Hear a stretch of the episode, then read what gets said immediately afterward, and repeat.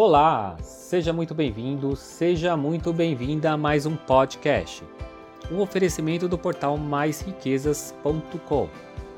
Se você tem alguma dúvida ou sugestão de pauta, não deixe de nos mandar um nosso, para o nosso e-mail, que é redação@maisriquezas.com. A sua dúvida ou sugestão pode ser tema para um próximo episódio. Eu sou o professor Dinei e vou conduzir esse episódio de hoje.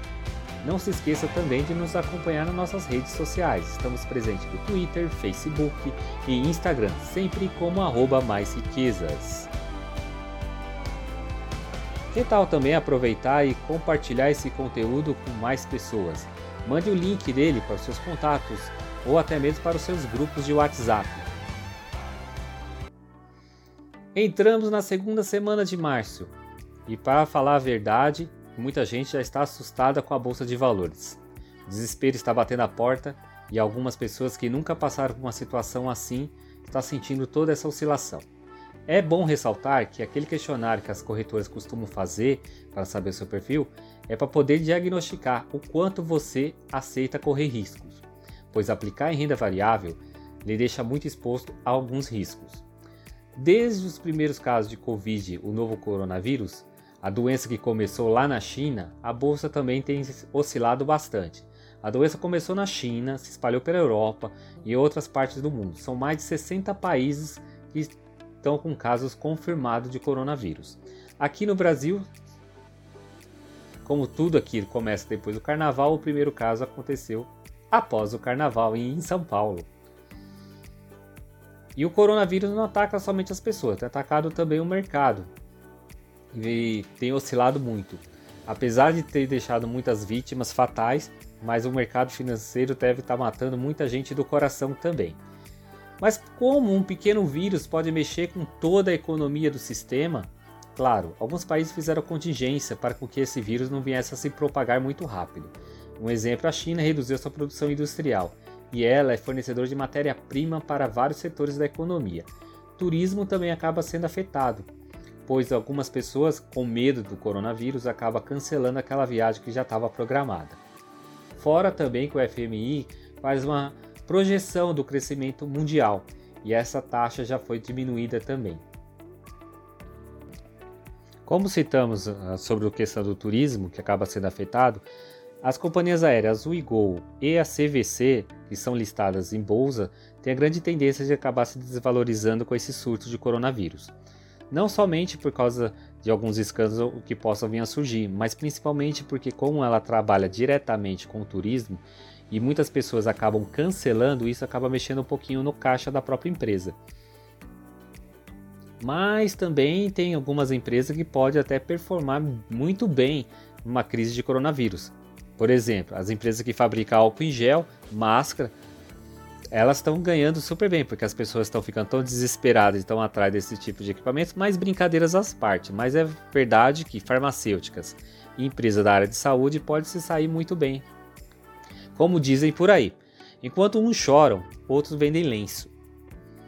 Também tem aquelas empresas que acabam tendo seu caixa comprometido pelas suas dívidas, principalmente se tiver dívida em dólar como o dólar tem ganhado muita valorização nos últimos dias e essa empresa tiver tomada alavancada em dólar, ela vai acabar aumentando mais a sua dívida e isso pode prejudicar ainda mais o caixa dela. Fora essas questões todas que estão atingindo diretamente os nossos investidores, hoje, em plena segunda-feira, dia 9 de março, a Arábia e a Rússia resolveram também fazer uma guerra de preço no petróleo. E isso também acabou destruindo quase a maior parte das bolsas do mundo todo. A bolsa de Tóquio, por exemplo, fechou em queda de mais de 5%, o que não acontecia desde a guerra comercial entre os Estados Unidos e China em 2018. Hong Kong caiu 3,7% e Xangai, na China, caiu mais de 3%. Aqui no Brasil também não foi nada diferente. Como a nossa petrolífera Petrobras representa quase 11% de todas as 72 ações que compõem o índice Ibovespa, que ajudou também a derrubar a nossa bolsa de valores. As ações da Petrobras tiveram quedas em torno de 30%, tanto a ON quanto a PN. E ainda aconteceu um circuit break por 30 minutos por volta das 10h30, pois as ações da bolsa da B3 estavam caindo mais de 10%. A última vez que isso aconteceu foi no dia que Joesley Batista acusou o ex-presidente Temer a integrar de um esquema de corrupção. A bolsa acabou fechando ainda o dia com a queda de mais de 12%. E aí, o que pode acontecer no curto e no longo prazo com esse surto maravilhoso que começaram a causar, além do corona, agora também a crise do petróleo lá na, na Arábia? Bem, no curto prazo, a gente já está vendo algumas coisas, né? Muitos dos investidores que estão hoje na bolsa entraram em pânico, principalmente porque a maior, grande maioria entraram depois de 2017 e ainda não chegaram a vivenciar uma queda tão grande quanto essa que a gente está sentindo nos últimos dias. E também tem outros que estão entrando no efeito ganância, mas isso é muito perigoso, porque começar a querer ganhar nessa vantagem, querendo prever o futuro, é um pouquinho complicado. Algumas pessoas têm aproveitado que está caindo as ações, mas não analisa a empresa, analisar os seus fundamentos e vai comprando a empresa por comprar, sem ver se a empresa é boa, se paga bons dividendos e por aí vai. Nesse momento, podemos dizer que podemos rebalancear nossa carteira, pois com essas quedas dos ativos e o aumento da moeda estrangeira, normalmente ela acaba ficando um pouco desbalanceada. E essa é a oportunidade de você já dar um ajuste nesses ativos que você já tem na sua carteira. Quem tem uma reserva de oportunidade, é possível aproveitar essas ondas dos preços que estão caindo, já que tem recursos em caixa e pode comprar ativos que faziam já parte dessa sua carteira por um preço ainda melhor. Vale ressaltar que reserva de oportunidade é diferente de reserva de emergência. Como já citamos em outros episódios, a reserva de emergência é para usar somente naqueles momentos de imprevisto, algo que possa te garantir os seus gastos de 6 meses a até um ano, que deve ser aplicado principalmente em algum tipo de aplicação de liquidez diária e com baixo risco de liquidez e risco de mercado também. Já a reserva de oportunidade é aquele caixa que você vai juntando para que quando aparecer essas oportunidades no mercado financeiro, como está surgindo agora para algumas pessoas, você possa ir aos poucos comprando mais ativos e escolher boas empresas com bons fundamentos e que paguem bons dividendos. Na internet é possível até encontrar uma agenda de pagamento de dividendos, e muitas vezes você pode até criar o seu planejamento de novas ações através desse calendário. Essa não é a primeira vez que a bolsa despenca, não é a última também. Em 2011, por exemplo, tivemos um rebaixamento da nota dos Estados Unidos por uma agência de risco. E com esse rebaixamento do rating, a bolsa chegou a cair mais de 8%.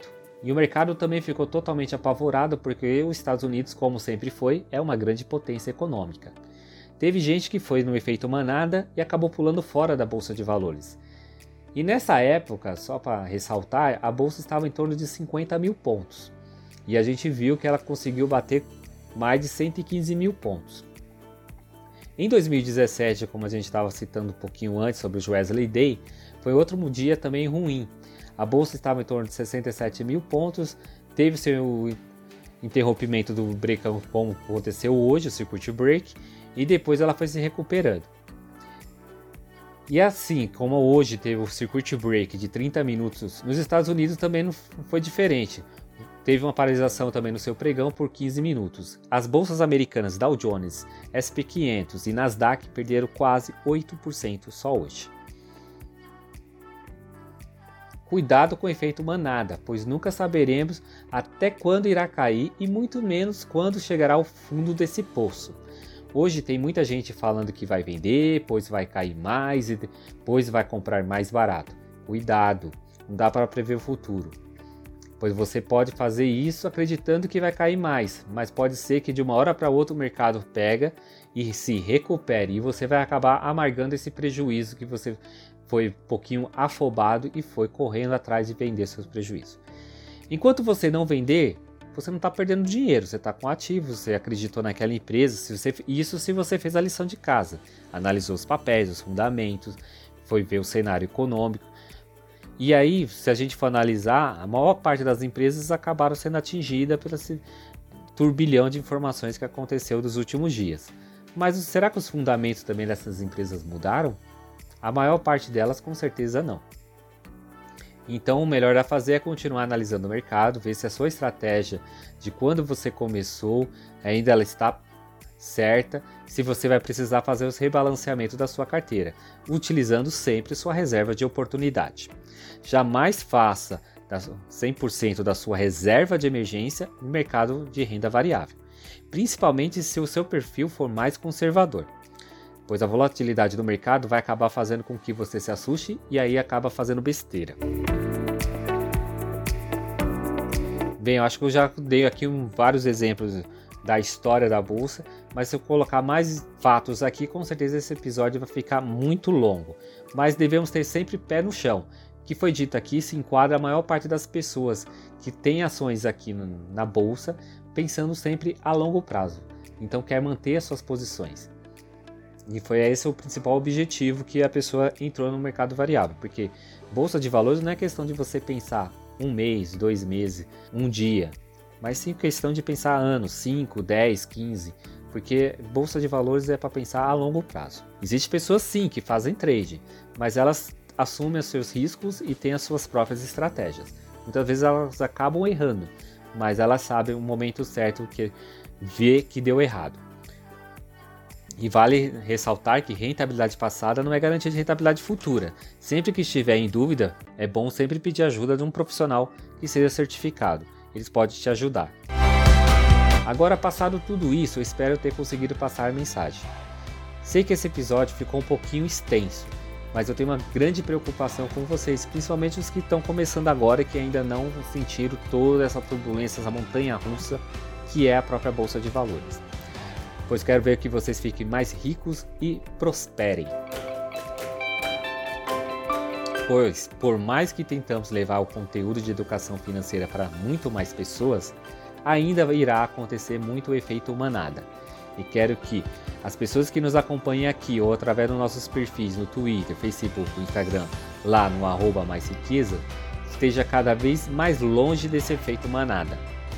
Se você ainda não segue nenhuma dessas redes sociais que eu citei agora há pouco, o arroba mais riqueza, vai lá, dá uma curtida, manda um comentário, fala eu ouvindo o podcast e a gente vamos se unir fazendo a construção de conteúdo muito mais. Espero ter conseguido levar essa minha mensagem para muito mais pessoas. Compartilhe esse conteúdo e vamos continuar de olho nos próximos capítulos. Se você chegou até aqui e ainda não nos acompanha, deixe o seu like, vai ser muito bem-vindo e visite o nosso site. Então vamos ficando por aqui e até o próximo episódio, porque eu fui!